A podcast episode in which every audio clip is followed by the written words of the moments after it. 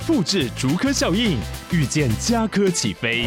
嘉义花园造镇新案 AI 世界城隆重登场，马上把握与嘉科最近的距离。嘉义科学园区无人机产业聚落，华泰名品城打造高铁 Outlet，故宫南院长庚医院县府生活圈 AI 世界城二到三房抢先预约零五三七一七五五五。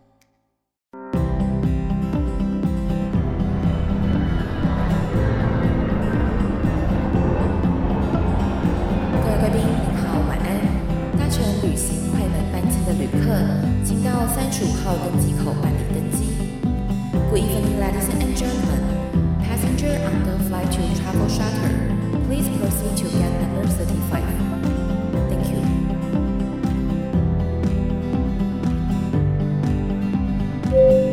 各位贵宾，我们即将起飞，请确实扣好系紧您的安全带。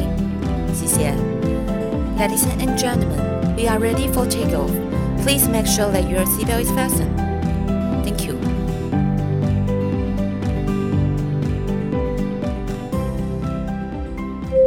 Hello，各位听众朋友，大家好，欢迎来到旅行快门，我是 Firas。今天这期节目呢，我们来聊一个呢比较特殊的旅游玩法，也就是说呢，其实呢，大家有时候出去旅行的时候会选择跟团或者是自助旅行。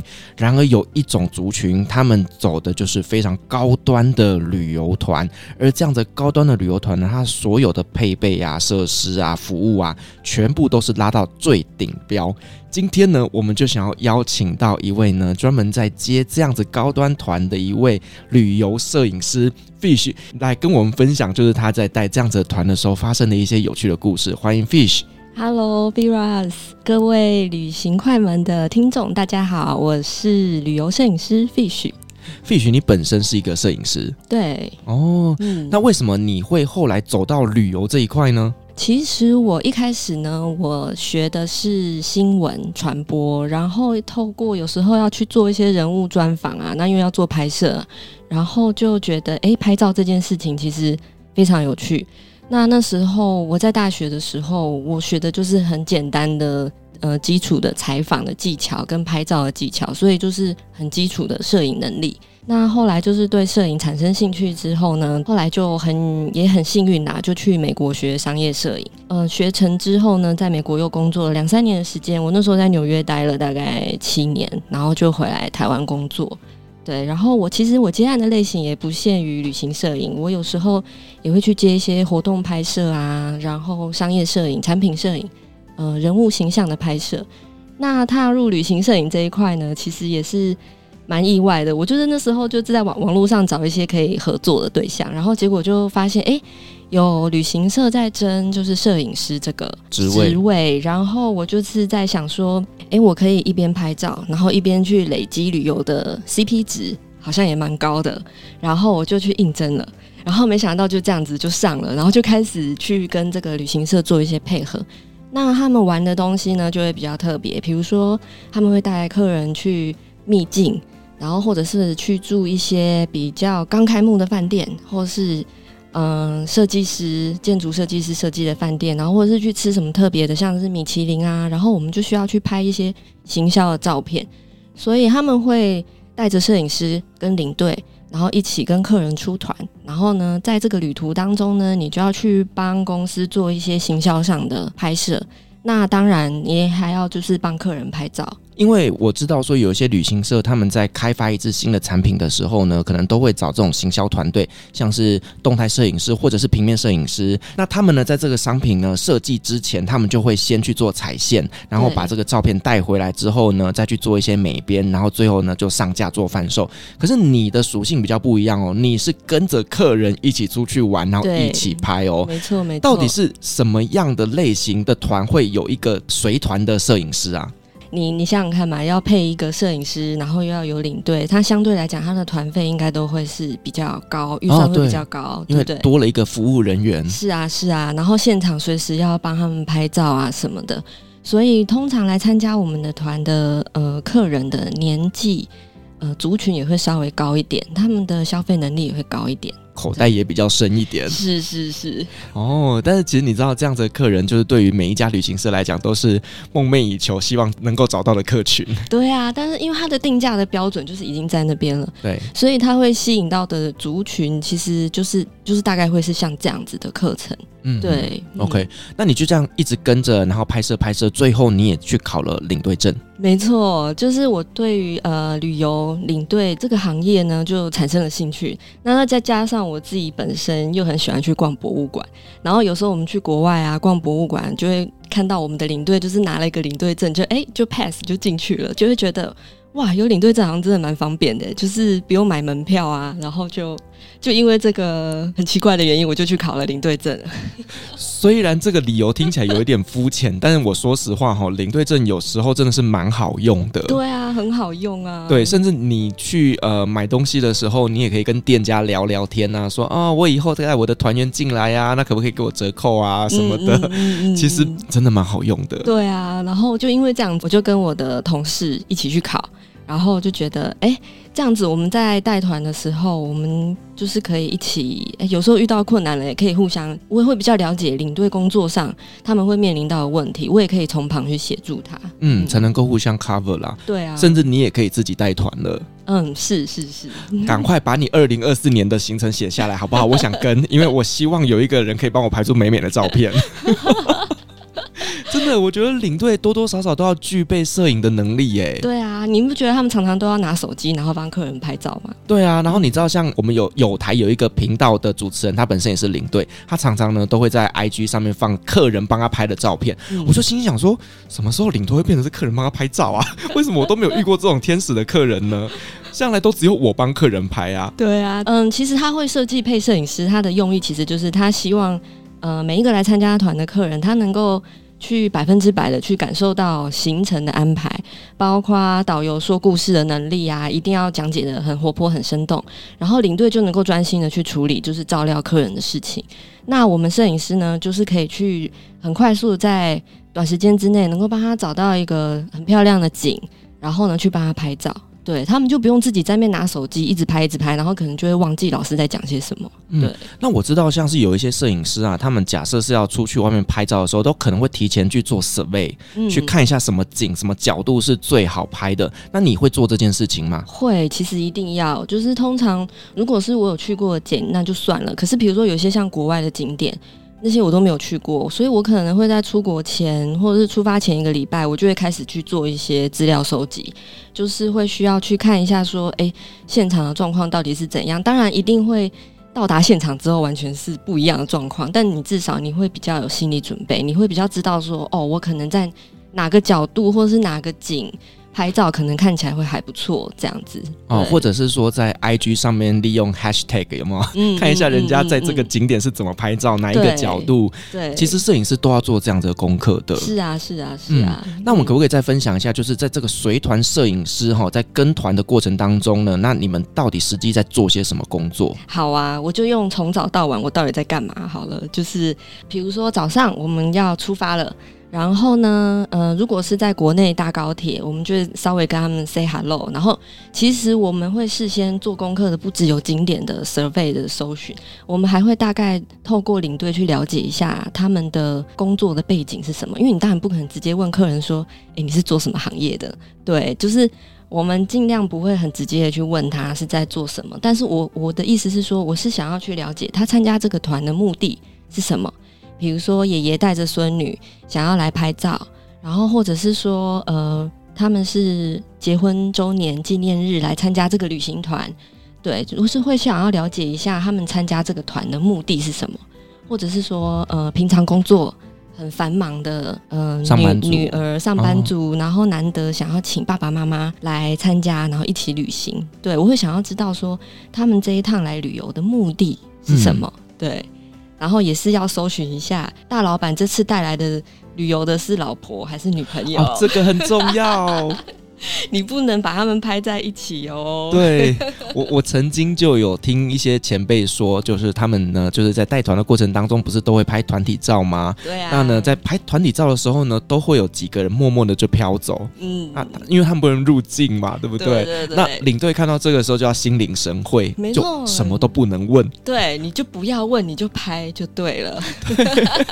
哎、欸，这个真的是一个小细节，很重要的细节。对，当他们在拍照的时候没有站在一起，你就大概要知道，就是哦，他可能是带女朋友来玩呐、啊，然后所以你就要低调一点，对，嗯、就不要一直去招呼他们要一起拍或是干嘛的。是，这这个是太尴尬了。对对对对对对对。好，然后比如说，嗯，我们去国外的话，可能通常都是会是礼遇通关，然后呢，客人可能就是会去坐黑头车再到呃环宇商务中心，然后在环宇商务中心呢，我们通常大概都会提早半个小时到去做一些准备。那我们的领队可能就会开始去收他们的机票啊，有的没的。那在这段时间呢，他们可能就是会吃点东西，喝点东西，然后我就会开始我的工作了。我就会开始帮他们拍照，比如说我们在环宇商务中心里面，我就是现场可能会找一些情境，比如说他可以翻翻杂志啊，然后或者是在里面喝个小酒啊什么的。然后呢，现场可能还需要去引导他的动作，他们毕竟不是 model 嘛，大家都是素人，那你当然不可能去要求他像 model 去摆。杂志封面那种很夸张的动作，但就是你可以帮他稍微就是，哎、如果是女生的话，我会帮他整理一下服装仪容，然后呢去调整一下他的姿势动作，让他看起来能够不要那么死板僵硬这样子，然后就是现场去设计一些情境让他拍照，对，然后到了各个景点呢，呃，我就会看领队的带团或者是导览老师的节奏，比如说他去买票的时候，那我可能就会先找客人先去拍照。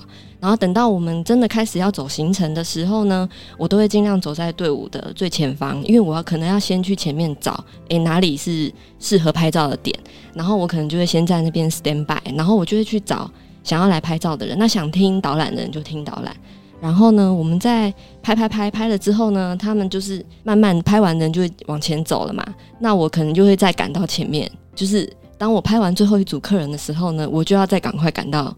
最前面再去找适合拍照的点，欸，也是跑来跑去呢。对，真的就是跑来跑去。然后，嗯，好，再来，我们走完行程了之后呢，可能比如说再来我们要去吃中饭啦，然后我们可能就要先去餐厅跟餐厅的经理，当领队在对我们的餐厅的那个流程，就是他要确认他的餐，然后什么人不吃什么不吃什么，有的人可能对什么食材过敏的时候，那我在这时间我可能就要去跟餐厅的。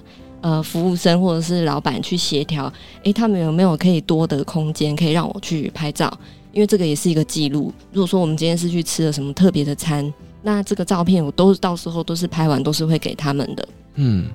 那他们这种特色的餐就是一定要拍一下嘛，这就是公司会放在网站上面行销的照片。我可能就要去找，就是他们餐厅的服务人员帮我空出一个位置，可以让我打光去拍照，这样子。连打光都要自己带啊？对，我们灯光器具也要自己带。当然呢，我们不可能现场去找，像录音室这种投射灯，就是可能会不够。我们其实还是会需要带一些简易的灯光设备去打光，让那个菜看起来就是很好吃的样子。我突然觉得你出团的时候，你的行李大概有十几公斤，都是这些器材吧？哦，有哦，我光是那个摄影器材大概就有七八公斤重了。哇塞，真的是一个不容易的工作哎。对，国外的话就是通常带的器材要更多，嗯，你一定就是长中短广角，就是各种焦段的镜头都一定要带嘛。然后相机可能至少也要带两台，因为你会怕你其中一台要是挂掉了，哦，对，那你另外一台还可以派得上用场。嗯，对，那可能像电池也要准备很多颗。没错，没错，没错。所以那一整包呢，就是嗯，可能就会接近十公斤这样。辛苦了。是，那客人在吃饭的过程当中，你也要帮他们拍吗？其实不用，吃饭的时候我就尽量不会去打扰他们，看状况。如果是嗯、呃，像是公司的员工旅游，他们在吃饭的时候可能就会有很多互动，那可能我就会拍一下。那如果是彼此之间比较没有那么熟悉的客人，我就是会尽量就是让他们。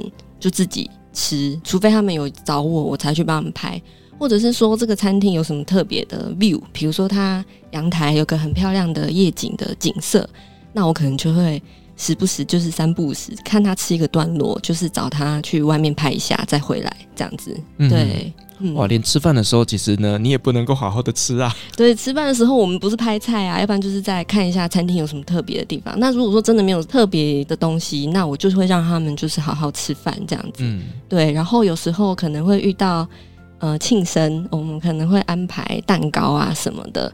对，就是可能也会拍一下，他们就是那种 surprise 的表情。对，对就是这个一定要事先让你知道一下，你才知道说要在什么时间点出来拍照。对对对对对，嗯、就什么时候要上蛋糕啊？可能比如说就是呃已经吃到最后一道菜，然后要上甜点前，就差不多是蛋糕要出来的时候了。哦，对，对。然后这时候摄影师就要在旁边 stand by 这样子。嗯，对。那到了饭店呢？饭店需要拍吗？到了饭店不一定，我就是要看到饭店的时间，然后看一下客人现场他觉得累不累。如果说他离吃饭时间还有一段时间，然后天还没有完全暗的话，我可能就会去找呃饭店比较漂亮的地方，通常都是游泳池或是花园，可能会在那边就帮我们拍一下，一组一组这样子帮他们拍一下。嗯对，我这样听起来，你好像一天下来那个照片大概都拍了几千张以上了。有，绝对是上千张。对，会不会有客人跟你评婚说，为什么他拍的比较多，我拍的比较少？会呀，所以你一定要平均分配。有的人一定就会特别比较喜欢拍照，那有的人可能比较没那么爱拍，可是。我还是会去找他。如果他没有来找我的话，如果我就一直就是在拍爱拍的客人，那他可能就是会觉得会被冷落。所以你还是要适当的关注每一组客人，对，你不要让他觉得说好像怎么我都在拍他。这样听起来好像你们的团也不能够太大。人太多的话，那你根本拍不完啊。对，通常我们的人数都会控制在十几个、二十个，可能都算多了。对，嗯、因为我自己之前带过呃十几个人的团，那一定要拍照的点，你就要轮流帮他们拍嘛。对光是轮一轮哦，大概就花了我二十分钟左右。啊、那你看你在中间在等的时间，你在等拍照，那可能那时候导览老师就要做讲解，或者是说领队也可以帮忙用手机先拍一下。对，所以我们的人数通常也不会到太多，不会让他们等太久。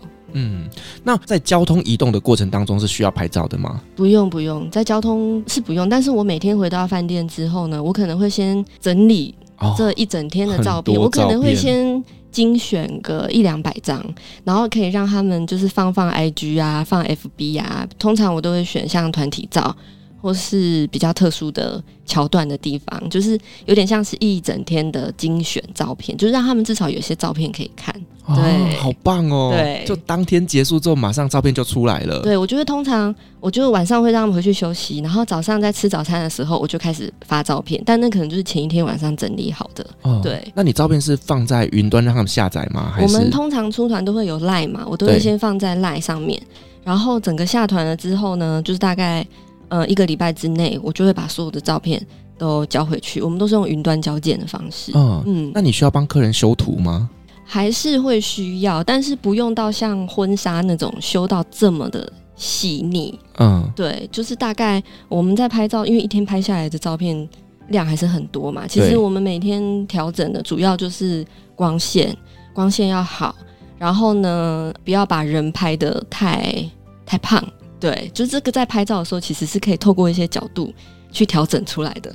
对，那会不会有客人说帮我修掉二十公斤？呃，我也是有遇到过，就是想要修，就是把皮肤修好，修到那个整个很像那个干冰要喷出来的那种感觉，仙女啦。对对对对对，就是也是有遇到过这样子。那他如果特别有要求，我就是还是会修给他。对、嗯，因为你知道，像我有时候我们在拍团体照的时候，然后呢，可能女生呢，她们就只修她们自己本人，然后就上传了，你知道吗？然后看到就心想说，你不会其他人一起修一修是不是？会会会，我们都会跟客人说，会帮你们，因为其实打光啊，光线那个只要有注意好，它其实不会到太糟，就是我们都会跟他说，嗯，我会把你拍的跟你打了肉毒杆菌一样，皮肤都会很好。好想跟你去旅行，因为你知道吗？我这样听你讲完之后，我会发现你好像带着客人就是去摄影的耶。对啊，你还会教他怎么摆姿势，然后呢，教他怎么用表情，那根本就是回来台湾就可以出写真集了。就是很像二度蜜月，然后二度拍写真集这种感觉，就是要让他们觉得说去玩的这一趟旅程里面呢，就是照片是一个回忆嘛，是一个收获。对啊，要让他们有满满的收获的感觉。我觉得这个团费值得，真的啦！你看一回来之后，好像就真的是你去棚拍，或者是你去出外景，然后拍出来美美的照片，你知道，在外面你请摄影师做这样的服务，真的很贵，很贵，很贵。对啊，你看像海外婚纱那种，对不对？对啊，那个真的，我跟你讲，海外婚纱他也不会是整天来照顾你的，因为他可能一次去有好几组的新人，嗯、那大家大家轮流拍。那如果真的只服务你们的话，那真的这个价格非常非常的 OK。好，那可不可以跟我们分享几个，就是你在团上跟客人比较难忘的故事？好，我先分享一个。我有一次呢，我在二零一七年的时候带了一个丝路团，但是这个丝路团的平均年龄呢是七十岁。哎呦，这么老的人去走丝路啊？就是很挑战，因为你知道我们丝路的行程，它是从新疆、甘肃，然后一路走到西安，所以它是先苦后甘。嗯、所以前面那几段行程真的是蛮辛苦，因为拉车时间长啊。对，没错啊。然后中间那个路况可能没有很好，那时候去的时候。嗯，他们还没有高铁，对，然后所以我们中间拉车时间真的是蛮长的。然后那一次呢，让我印象非常深刻，第一天就发生了客人就是挂急诊，哎，对，就受伤挂急诊。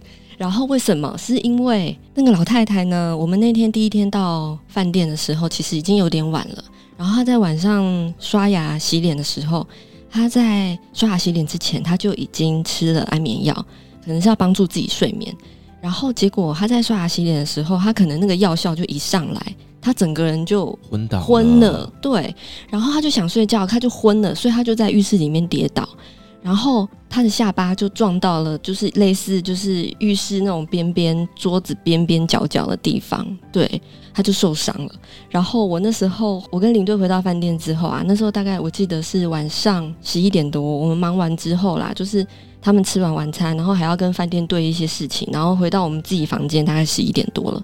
然后我就突然接到电话，然后那时候我的领队就是他还在浴室里面洗澡，那我已经先洗好了，我就接到一通电话，他就跟我说他跌倒，他好痛，他好痛。然后我就吓死了，我就想说好，那我就先冲去他房间去看怎么回事。然后我就赶快就冲到客人房间。那个一进去浴室里面那个现场，我真的是吓傻眼。地上呢就是有沾了血的毛巾，然后还有水，然后就是我想说哇，这什么情况？然后客人他就一直说他很痛，可是其实因为那时候房间灯光很昏暗，我还不知道他到底是哪里受伤。然后后来就是问他之后，因为他他还有另外一个室友，他就跟我说他他是因为吃药，然后就是药效一上来，他就可能就在浴室里面滑倒。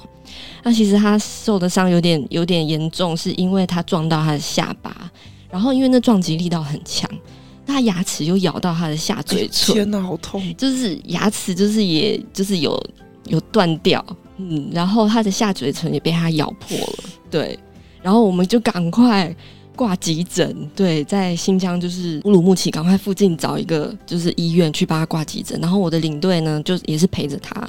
因为我隔天我要拍照，他就说好，那你去睡觉。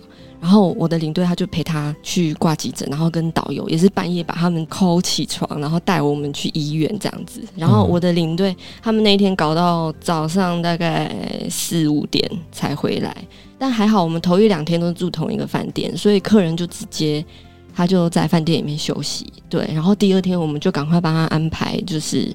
飞机飞回台湾哦，就直接后面行程不跟了。对，因为他的牙齿就是有断掉，所以他那个其实是需要做缝合，他也怕吃东西食物会感染。对对对对，所以就很可惜。然后他们那一团，因为有为什么他号称千岁团？他们是七八个。就是六十几岁、七十几岁的老奶奶，然后他们都是好朋友，然后住在世界各地，然后他们想要一起来玩这个行程，哦、好温馨哦。然后就就很可惜，其中一个人他们他就必须要回台湾，可能就变九百岁。对。但是我说实话，我们在做服务的时候，真的很怕遇到这种状况。当然，我们都不希望客人身体不舒服。对啊。可是真的遇到的时候，我们真的要面对。但我说实话，那个压力超大的。对。然后，但是我后来就觉得这一团，我们就是想说，哇，出发第一天就发生这种，出师不利啊，怎么办？我跟我的领队就是心里都超差，但还好后来都一切都非常顺利，而且我们还带着他们去爬悬臂长城哦。哦这些老奶奶们体力还真好啊！真的，悬臂长城呢，它就在那个嘉峪关，大概靠近，大概嘉峪关不远，大概离嘉峪关大概七公里。然后呢，它这个长城呢，它为什么会叫悬臂长城？是因为它就是目测看起来非常非常的陡，它就是沿着那个山的那个零线这样上去。哦，目测看起来呢，大概是半个一零一这么高吧？这么高？对，然后就是之字形的，然后它的坡度大概就是四十五度这样子一路一直上去。然后我就带着这一群老太太们，我们就这样爬上去了耶。你知道我心里有一点毛毛的，真的，那个回头看真的会有点抖哦。然后他们就是因为我都要走在最前面嘛，我就赶快往上爬。然后我往下看，回头看，哇，他们在我身后都变成了很小的一个黑黑的点这样子。但我觉得很有成就感，我带着他们，就是我们真的爬上去了。你知道我刚脑袋中浮现一个画面，就是如果我人在现场，我应该会一直翻白眼。那个可能领队自己都不是很想爬，但是这些老奶奶们，他们爬上去了。对，我们就慢慢爬，我就教，我就是一直沿路鼓励他们，我们慢慢走，慢慢走，就真的，我们就这样子上去了耶！哇，这对老奶奶们来讲也是一个很大的挑战。对啊，对啊，我们就这样爬上去，就是让我觉得很有成就感。嗯，但我也相信上面的景一定非常非常的好拍照啦，很漂亮，很漂亮，嗯、没错。哦，还有一个是米其林突发事件，这个也让我印象蛮深刻的。嗯，我们带客人去日本的金泽去吃怀石料理啊，我知道那个很超好吃的，嗯，真的很漂亮。然后这个金泽的餐厅呢，外面有一个很漂亮的庭院，然后他们有那种陀级的造景，很美。然后我们走进去了之后呢，我们在现场他们。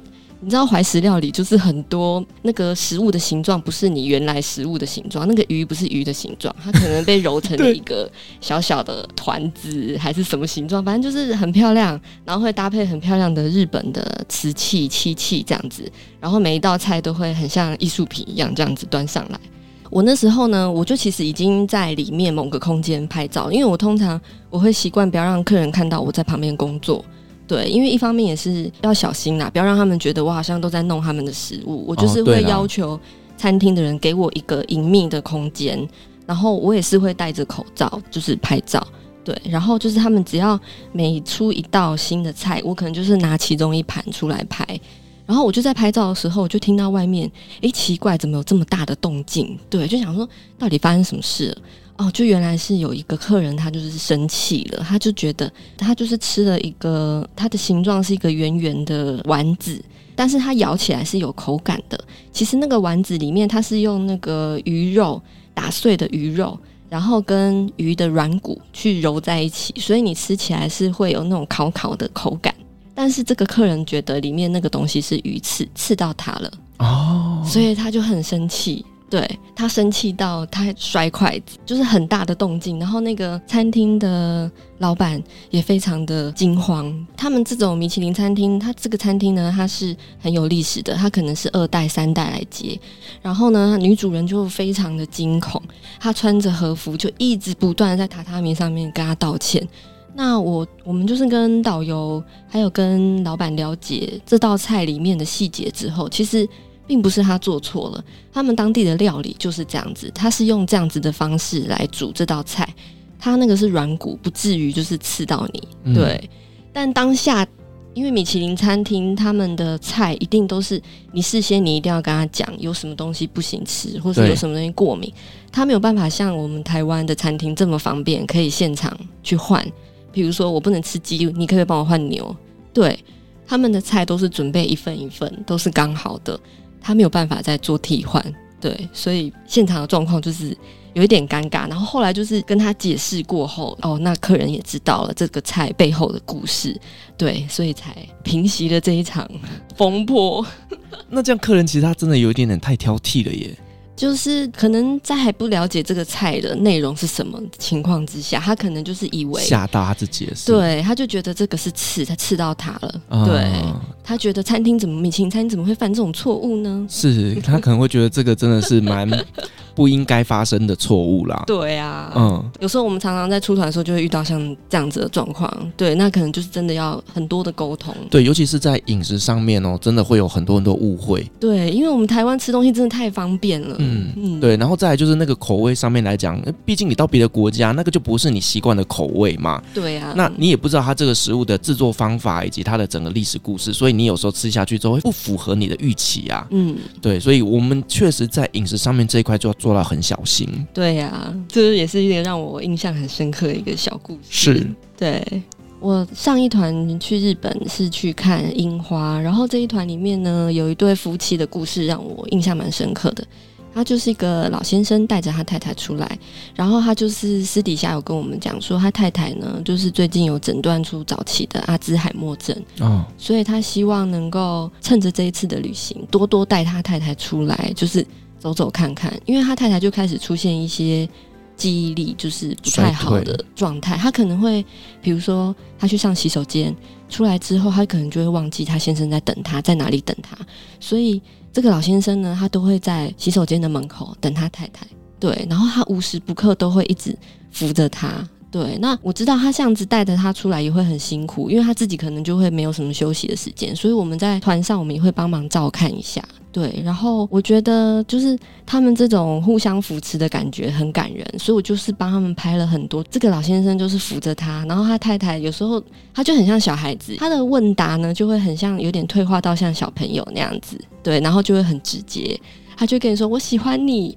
我爱你，你这个拍照要不要钱呐、啊？对，就是他的反应会很像小朋友，嗯，对。然后我就是会很想要记录下来，就是他在看他先生的眼神，就是会很无条件的信任感的那种感觉，对。你知道有时候在看这种啊、嗯呃、老先生老太太他们的爱情的时候，会觉得他不是一个很激情热烈的一个情感，对。可是那种温馨的画面，真的看的会非常感动的。对对对，我那时候我在团上就帮他们捕捉了很多，就是。这是很感觉就是很日常感，可是是他们两个平常没有办法去看到的状况。我希望他们看到照片之后，他们能够老先生可以看到他跟他太太两个人是这样子彼此扶持着一路这样子走来，所以我那时候就帮他们拍了很多这种日常生活的场景。而且其实这一次也许是他们可能是最后几次的旅行，因为说不定老太太再过几年之后身体状况会越来越差。对，那这样的一个记录，可能对老先生来讲也是一个很好的安慰吧。对啊，对啊，所以我就会觉得，哎，大家出来旅游的那个目的性为什么会很重要？就是我会想要了解他们这次出来玩，他们是想要做什么？就是一定都是会想要带着家人，然后去度过一些美好的时光。可是。就是我会想要去凸显一些故事性给他们。嗯、哦，如果说在旅行过程当中能够遇到你多好啊！也没有啦，我就是我觉得也是托这一份工作的福，也是托这些客人的福，我可以去看到很多平常我自己去玩，我不可能去住到这么好的饭店，不可能去。玩到一些特殊的体验，那也是因为他们，我可以有这些不一样的旅游的体验。对，而且不同的人背后都有不同的故事，搞不好也因为这些客人呢，哎、嗯，给你创造出一些你原本没有办法想象的事情。对啊，我也从他们身上学到很多，就是有时候他们会。呃，言谈之间会聊到他们工作上的事情啊什么的，我也在他们身上学到。会告诉你哪一只股票可以买，但买不起，就是呃钱太少了。是，那你在从事这一份工作呢？那有没有遇到让你觉得是好玩的事情？好玩的事情其实很多。我先讲一个，我出团我的第一团，呃，让我印象很深刻。我的第一团是去马祖拍蓝眼泪，然后真的是拍到摄影师要流眼泪了。蓝眼泪要看季节啊，蓝眼泪是一个非常非常难拍的东西，嗯，对，就是它需要天时地利人和，没错。嗯，我先跟大家解释一下什么是蓝眼泪好了，就是有的人可能不知道什么是蓝眼泪，它其实就是很像萤火虫一样，它是海里的一种夜光藻，然后它会发出很微弱、很微弱蓝色的光，然后它这个东西呢是需要真的就是天时地利人和的条件才能够拍得到。我去马祖总共大概去了十几次，但是实际上有遇到大爆量，大概只有两次。第一次就在我第一次出团做旅游摄影师的时候，嗯，哇，运气真好哎。对，其实我去的时候呢，蓝眼泪通常这个东西它会在四到六月之间看到，会比较多。然后呢，七八月啊，其他月份其实就很少了。对。那那是因为这个东西呢，它需要看风向，通常要吹南风，然后呢，再来是水温，你的海水的温度大概要在十六到二十五度之间，所以太冷也不行，太热也不行。然后呢，再来就是尽量不要在满月的时候，你是绝对拍不到的。哦，为什么？因为会有光害啊，哦，或者是海面上渔船很多的时候，你就要避开像这样子的场景，因为它的光线很微弱，需要去用长时间的曝光。对，然后再来就是。涨潮也会帮助你去拍到蓝眼泪，因为涨潮的话，它会把那些藻类就是往港口、往岸边的地方吹，所以它跟潮汐也会有关联。嗯、对，所以它其实就是是很难达成条件的。如果你要在，就是要在这些条件都能够达成的状态之下，你才能够看到眼睛肉眼看到，就整片海面上会蓝蓝的状态。要不然，大部分其实我们看到都是照片上摄影师长时间曝光下来的结果。对，或者是后置修图。对，没错，因为你肉眼看到大概就是比较零星一点一点蓝色的。嗯、对，然后我那时候去的时候呢，那时候已经八月了，然后天气又很热，然后又听前面几团回来的人讲说，嗯，好像都没有蓝眼泪，都没拍到。对，然后我就没有去过马祖嘛，又是第一次去，我就问有去过的摄影师，我就问说，哎，那要不要带脚架啊什么的？哦，要做什么准备啊？他就说，嗯，这时候已经没有什么蓝眼泪了，脚下可以不用带了。结果没想到我遇到了大爆量。嗯，刚好就是有台风，然后把那个藻类又吹回来。哦，对，如果说你要拍到大爆量的话，其实白天就可以看到它的海面上会有红色的，应该就是夜光藻的颜色。你会看到红色的赤潮，嗯，那个就是代表晚上你一定会看到蓝眼泪。嗯，对，它就是那个藻类白天时候的样子。OK，嗯。然后结果我在那一天呢，就遇到了大爆量，我想说惨了，我没有脚架怎么办？然后那时候还好，很幸运，我们有遇到前一团的摄影师。呃，通常我们去马祖就会讲说，哎，希望不要买马祖送关岛，因为通常在这种气候条件之下，能够看到蓝眼泪的时候呢，不知道为什么很长，就是会这种气候通常很容易起雾，然后起雾的时候呢，飞机就不能飞。对，所以如果你是坐飞机去马祖的人呢，你可能就要改成坐船，对，所以才会变成买马祖送关岛，就有可能、哦、关在岛上。我刚才想说，为什么马祖送关岛？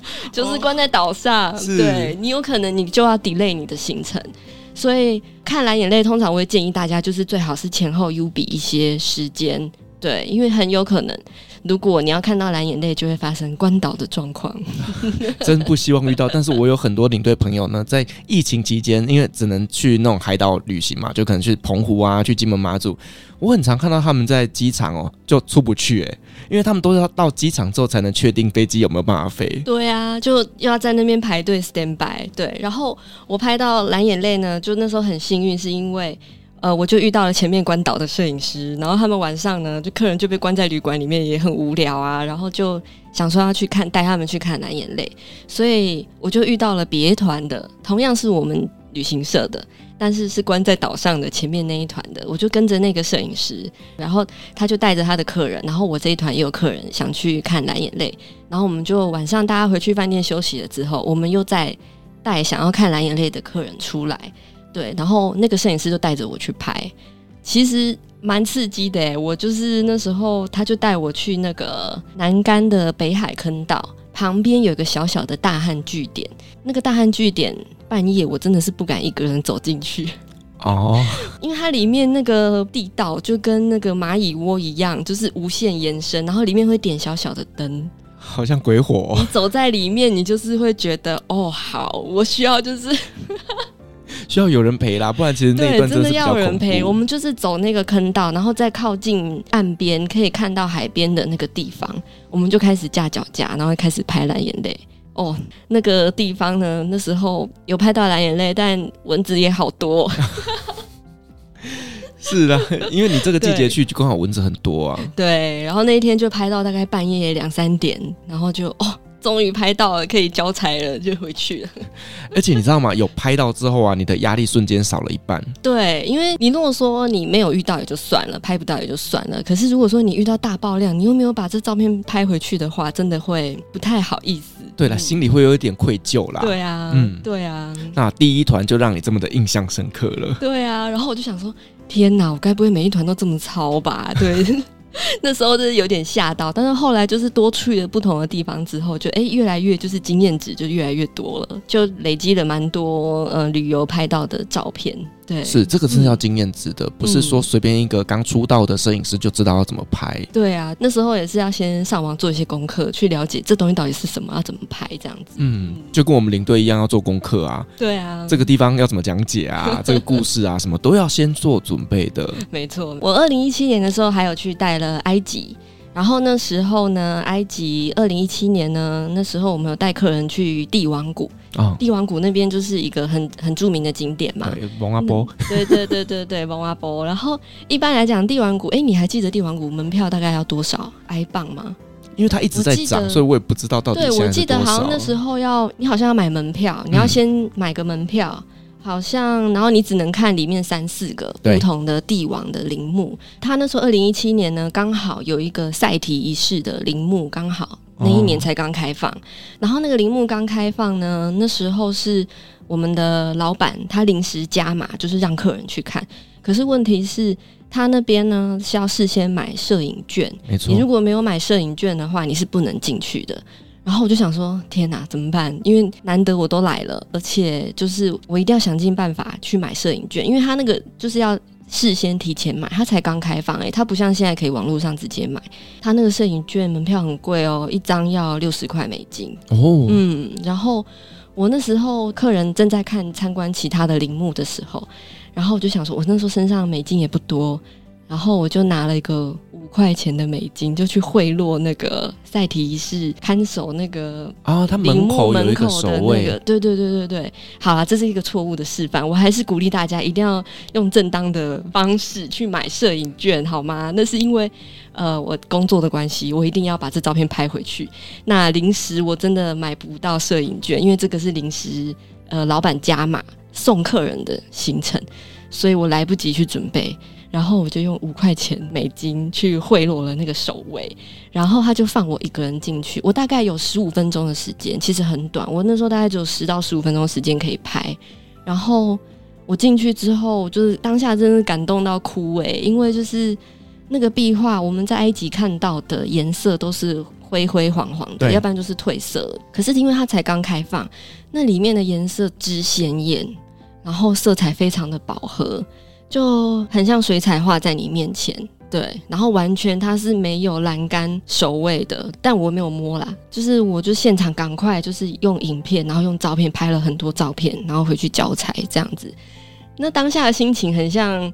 你印第安纳琼斯找到了宝藏的感觉，就只有你一个人哦，然后再看这一些壁画，这真的是很享受。对，因为那个墓是真的算是在整个帝王谷里面是保存相当完整的一个墓穴。对，嗯，对，我记得前几年英国还有团队，他们好像特别用三 D 列印的方式，因为它的色彩就是非常的鲜艳。但是它开放了之后，它一定会因为空气的关系，慢慢慢慢色彩就会退掉。对，所以他们就是用三 D 列印的方式，把整个陵墓都列印下来。对，这是可以在网络上看得到的。嗯，嗯，就是趁它色彩还在的时候。把它整个列印出来，而且就是你知道吗？这是老板加码的活动，你如果没有拍到的话，真的对老板功没鬼气，你知道吗？对啊，所以当下就是一定要赶快想办法，就是混进去。对，一定要让人家知道说这个就是老板加码的哦。对对对对对，好，但大家这还是很不可取的行为啦，还是要就是让大家就是劝大家一定要买摄影券。嗯，对，其实埃及真的非常非常的好拍照，因为它的景都是那种超壮阔的大景。嗯，对啊，你像像是金字塔有没有？然后人面狮身像啊，等等的，嗯、这些真的是让你觉得去一次你会难忘一辈子哎。嗯，我觉得我也很喜欢埃及，因为埃及对我来讲就是去一次的也不够的国家。对啊，太多可以拍。嗯，但也不要去太多次啊。你没有很喜欢埃及？我很喜欢埃及。坦白讲，埃及我也去了，以前自助旅行的时候啦，我大概就去了五六次了。嗯，对，所以我很喜欢。可是呢，你有时候会觉得说那边有一些。元素是让我没有那么喜欢的哦，木乃伊吗？嗯，没有啦，就是说吵杂啦，哦、然后那个喧闹声呐，然后每个人都在跟你要小费啊，等等的，就是会有一些是，嗯、呃，我们在台湾旅行的过程当中比较不会感受到的一个繁杂感。哦，那所以你也不喜欢印度喽？嗯。但你知道我印度我去更多次，所以我觉得我好像是特别喜欢是这种地方，还是说我是卡到音还是怎样？就是一切就是有一种混乱中的秩序。没错，嗯、所以其实埃及我自己也是觉得说呢，这辈子一定要去一次，啊，去过就不要再去了。好，那我们刚刚有提到，就是说呢，会随团配置一个摄影师的，通常都是属于这种比较高端的团嘛，对不对？嗯、那高端的团，它的服务是真的会比较细致的，因为你知道，其实像有时候我在带团的时候，我其实蛮怕遇到就是呃同一个行程有高端客人在的。哦，你会觉得怕他会要求比较多吗？应该是说，假设我今天带的是比较平价的团，嗯、那旁边突然出现一个比较高端的团的时候呢，嗯、我们就什么东西都会被比下去。所以你知道，我们高端的团也很怕住同一间饭店，可是遇到平价的团，那我们就死定了。哦，为什么让我跟这种贱民住在一起呢？对，所以我们也会很害怕，好吗？有一次我记得在飞机上吧，然后呢，因为其实以一般来讲，领队在飞机上的状况是由航空公司在服务客人的，所以我们比较不需要出来巡啊或干嘛的。嗯嗯、可是有一些比较资深的领队，或者是比较像这种高端的团的领队，他们就会开始在飞机上这样巡啊巡啊巡、啊。会会。然后我那时候就心想说。我也要起来吗？我也要起来吗？可是好像我好像也可以不用做这件事情哎、欸。嗯，我觉得没有一定要，应该是说我因为参加他们这个高端的高档团的旅游团，其实我也学到很多。我觉得细致的服务并不是说你一定要像蜜蜂一样，就是一直绕着它转，他也会觉得很烦啊，他也需要休息。应该是说会去观察他可能需要什么，在适当的时候给他他要的东西就好了。嗯，对。我自己也不喜欢，就是一直去烦他们。对啊，其实就是观察力要更加的注意啦。就是客人在什么情况下需要什么服务的时候，我们适时的拿出来，他就会觉得哇，你好贴心哦。对，那会比你一直就是无微不至的照顾他，我觉得那反而会让人家很有压力耶。嗯嗯，嗯而且其实还有一些服务，就是呃，你可能不断的送酒啦，然后请客人喝饮料啦，做这种 bonus 的东西，嗯，那客人也会觉得说，嗯，这个领队也蛮不错的嘛。嗯，对，但我觉得这个其实真的是压力也很大。对啊，就是应该是说服务不止软体硬体上，就是不要让他觉得说你一直在他旁边。虽然说我们就像他们的保姆一样，但是就是还是要让他有自己的空间，要拿捏那个尺度啦。嗯、就是不是每一个人都喜欢被黏着的，对，你还是要让他有一个自由喘息的空间。对啊，像我印象很深刻的就是。呃，我们在走埃及的行程十几天下来，好，然后就是吃的东西，就是可能没有像台湾的食物那么的好，然后就是我们就可能在其中一天就安排一个 surprise，然后就是我们的领队亲自在河轮上面下厨，炒了一盘炒米粉出来，噔噔，然后就在晚餐的时候端出来，哇，那一盘炒米粉。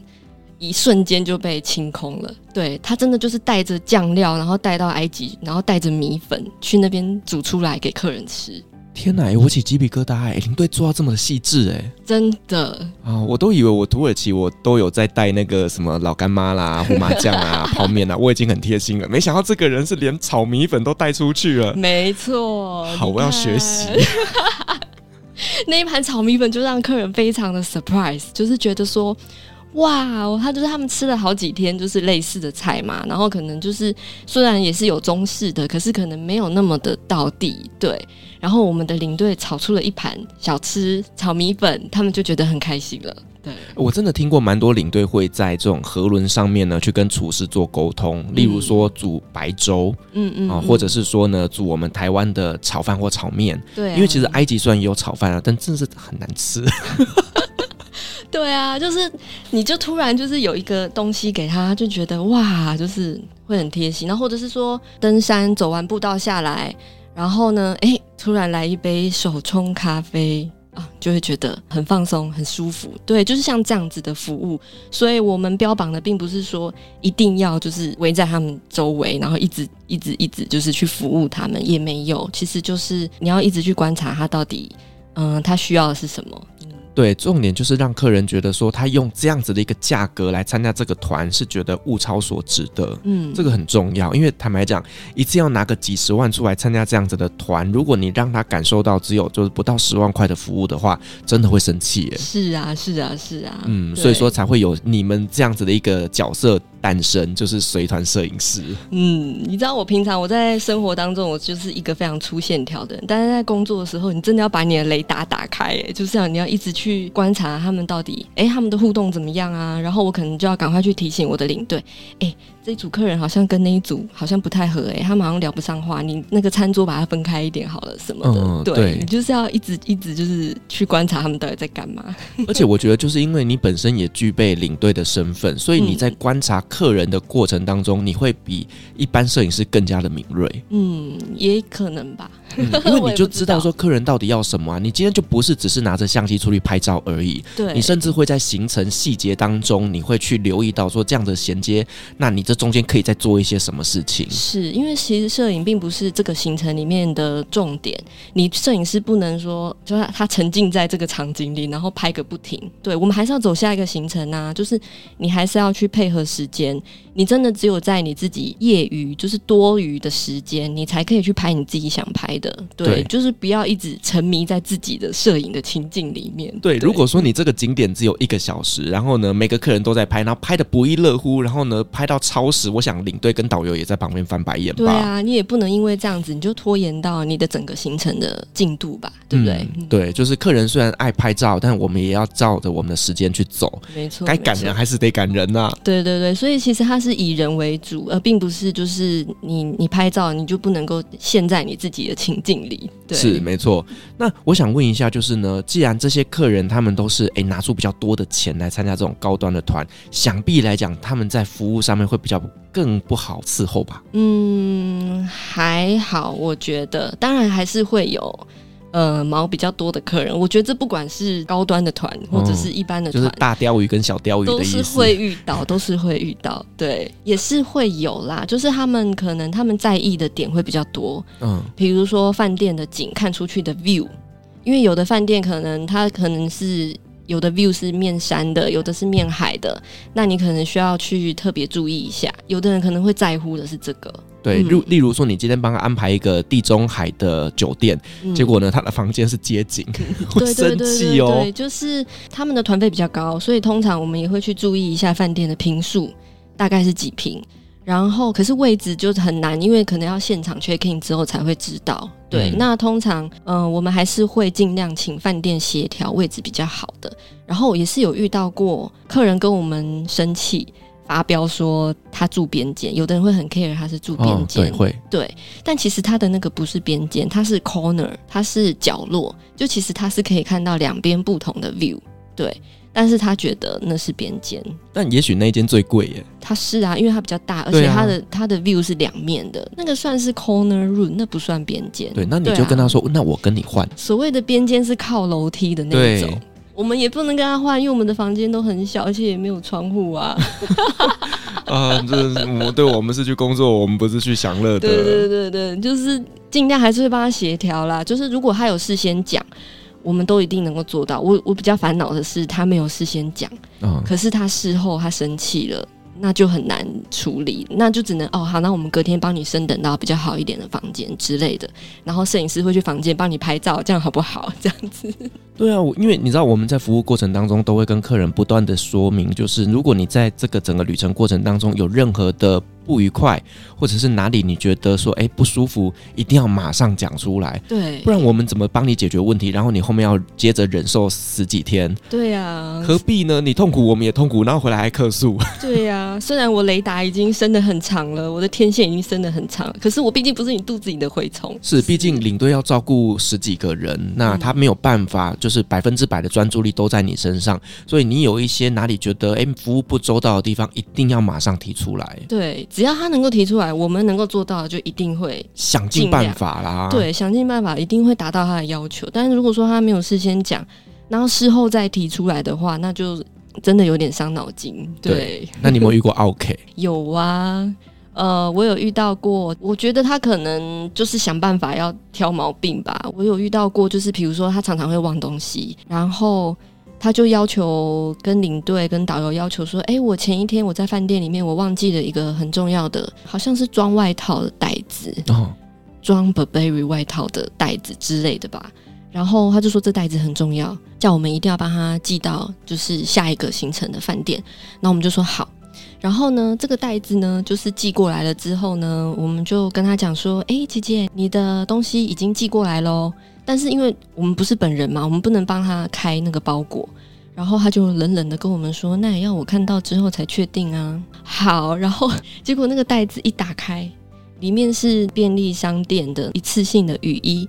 嗯，他唯一找到的东西就只有那个，哦，所以没有找到他的那个名牌的袋子。对。找不到，因为真的找不到。然后后来又翻箱倒柜，就是在他自己行李里面找到了。对，但是我们就沿路就是一直嗯很多这样子的状况，要帮他把忘记的东西寄回来。我觉得有时候客人真的很容易会有失忆症哎，就出去的时候就脑袋就放在家里。对啊，但是他如果这样要求，我们还是会帮他处理嘛。对啊，那你还是得讲啦，不讲谁知道呢？对啊，那现场找到就真的只有这个啊，对啊，所以那个东西就不见了。嗯、应该是他那时候还没有找到他的东西，然后他就说：“你这明明就不是我要的啊！”就是念我们说这不是他要的东西，我们怎么会找这种东西给他？这东西为什么我们还要寄来饭店这样子？你知道，有时候其实哈，做防务人员或者是领队导游也很为难。今天呢，呃，他们在房间里捡到的东西，那到底是你要的还是你不要的？嗯，对，因为我这一次去泰国的时候，我的导游就讲了一个故事。他说呢，他曾经在啊帕塔亚的时候呢，然后呢退房之后，那他就在车上就问说：“哎，大家有没有忘记东西啊什么的？”然后都没有人讲话。后来呢，饭店呢就捡到了一条呃名牌围巾。嗯、那饭店就急急忙忙的就把这个围巾寄到的他们下一个饭店去，然后那个客人他说：“哦，好，我的围巾。”那他就笑笑的把它收下来。然后后来呢，他们从曼谷要到别的地方移动的时候呢，那个围巾呢又被饭店里找到了，然后呢又赶快呢就驱车把它送到他们前往机场的车子上面去。然后呢，那个人呢他拿到就很生气，他说：“这个东西就是我要把它丢掉的，你们为什么一直要把它拿来还给我？这是我跟我的前夫。”结婚的时候他送我的，但我们现在离婚了。然后呢，风水老师跟我说要把这个围巾丢得越远越好，这段孽缘才不会再回来。你们为什么一直把这个孽缘捡回来给我？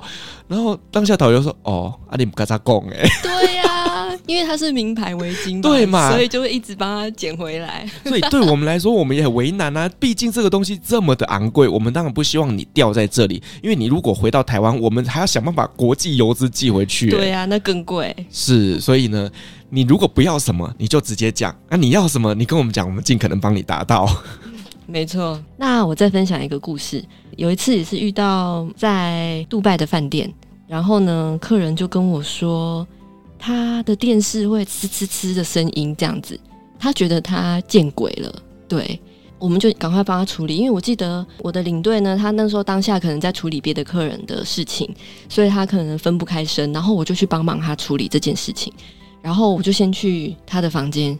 先去看那个闹鬼的电视，对，那个电视到底是怎么了？他就说电视就是会发出奇怪的声音，然后我去的时候呢又没有，然后呢我就回去我房间了之后，他又跟我说他觉得他那个房间有鬼就对了，但我觉得其实应该不是，他就只是单纯可能收讯不好，然后他想要换房间。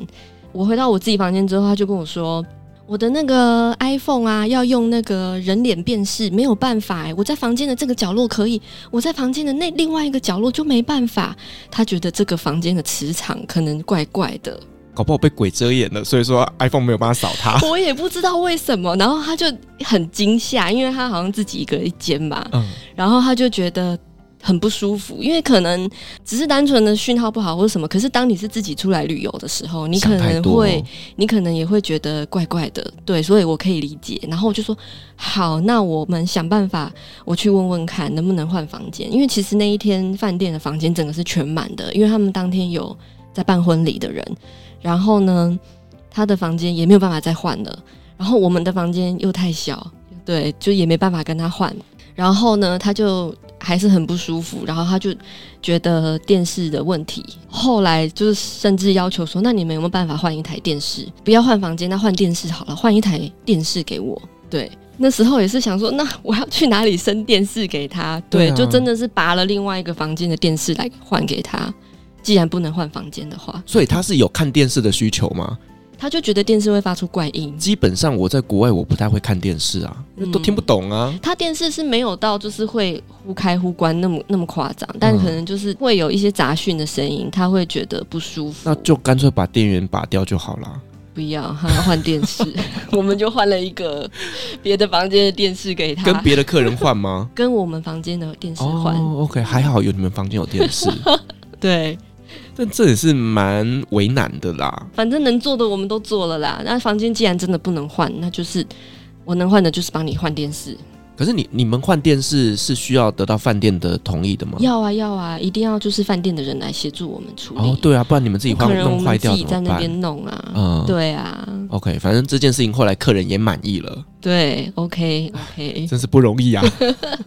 哇，我觉得今天真的很高兴，Fish 跟我们分享了这么多他在带团的时候发生的一些故事。那同时呢，他就是一个专业的摄影师，分享了怎么样呢捕捉人在旅行的过程当中每一个情绪、每一个细节。那呢，Fish 是一个非常非常优秀的摄影师。那如果说大家呢想要看一下他的作品的话呢，相关的作品连结我把它放在下面的资讯栏。那如果说你本身也有这样的一个需求，想要出去旅行又顺便有人帮你拍照，或者是你本身呢就有一些商业摄影的需求，也都可以来跟他做联络哦。好，我们再一次感谢 Fish 的分享，同时也感谢所有听众今天的陪伴。如果您喜欢我们的节目的话呢，别忘记给我们五星好评加分享哦。另外呢，我们在 Like 开有旅行快门讨论室的社群，如果想要跟我们及时的聊天互动的话呢，都欢迎加入社群，连接一样放在下面的资讯栏。旅行快门，我们下集再见，拜拜。各位听众，拜拜。各位贵宾，